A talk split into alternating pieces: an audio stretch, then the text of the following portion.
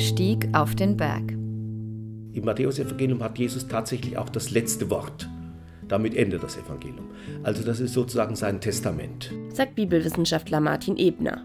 Heute geht es um den Berg der Sendung. Im Matthäusevangelium lässt Jesus die Jünger zu sich auf einen Berg kommen. Sie huldigen ihm, zweifeln aber auch. Und Jesus trat hinzu und redete zu ihnen, sagend, Gegeben worden ist mir jede Vollmacht im Himmel und auf der Erde. Zieht also los und macht alle Völker zu Schülern, indem ihr sie tauft auf den Namen des Vaters und des Sohnes und des Heiligen Geistes, indem ihr sie lehrt, alles zu halten, was ich euch aufgetragen habe. Und siehe, ich selbst bin zusammen mit euch alle Tage bis zur Vollendung der Weltzeit. Das ist also das Testament von Jesus. Martin Ebner erklärt, wie man es verstehen muss. Dieses Testament hat zwei Seiten. Das betrifft einmal seine eigene Stellung und es betrifft den Auftrag an die Schüler, nämlich äh, seine Weisungen weiterzutragen, selber vorzuleben und weiterzutragen, unter die Menschen zu bringen. Also die Botschaft Jesu äh, unter die Leute zu bringen, indem man sie selber vorlebt. Und die zweite Seite des Testaments dreht sich um Jesus selbst. Damit beginnt es ja. Mir ist alle Macht gegeben im Himmel und auf Erden.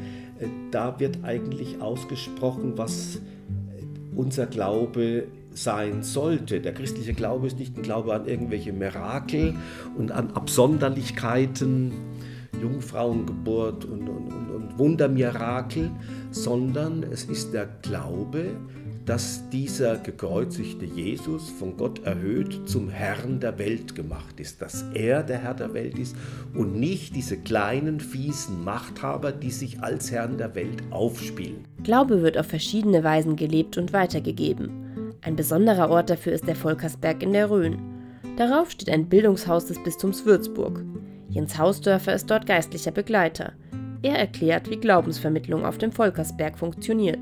Uns ist wichtig, dass wir den Leuten, die zu uns kommen, nicht erzählen, wie Glauben und Leben funktioniert, sondern dass wir ihnen Möglichkeiten geben, über ihr Leben ins Gespräch zu kommen, untereinander mit uns und dass sie neue Impulse bekommen. Es gibt Seminare für Erwachsene, aber vor allem auch für Jugendliche. Einige Pfarreien buchen Firmenvorbereitungswochenenden auf dem Volkersberg mit Klettergarten und Lagerfeuer. Wir verstehen uns nicht als Lehrer, die wissen, wie es geht und die die Weisheit äh, gepachtet haben und es jetzt den, den Jugendlichen vermitteln, sondern unsere Aufgabe ist es einfach, ähm, ja, Aufgaben zu stellen, Anregungen zu geben und die Jugendlichen Erfahrungen machen zu lassen und mit den Jugendlichen über ihre Erfahrungen zu sprechen. Der Volkersberg ist mit seiner Lage auch besonders geeignet. Seit Jahrhunderten wird dort Glaube gelebt und das spürt man auch heute noch, sagt Jens Hausdörfer. Und das ist das, was uns auch viele Menschen zurückmelden, dass es für sie so eine Insel im Alltag ist. Sie fahren von der Autobahn runter und da ist der Berg und da tickt die Welt ein bisschen anders. Und da sind vielleicht Dinge möglich, die im Alltag nicht möglich sind.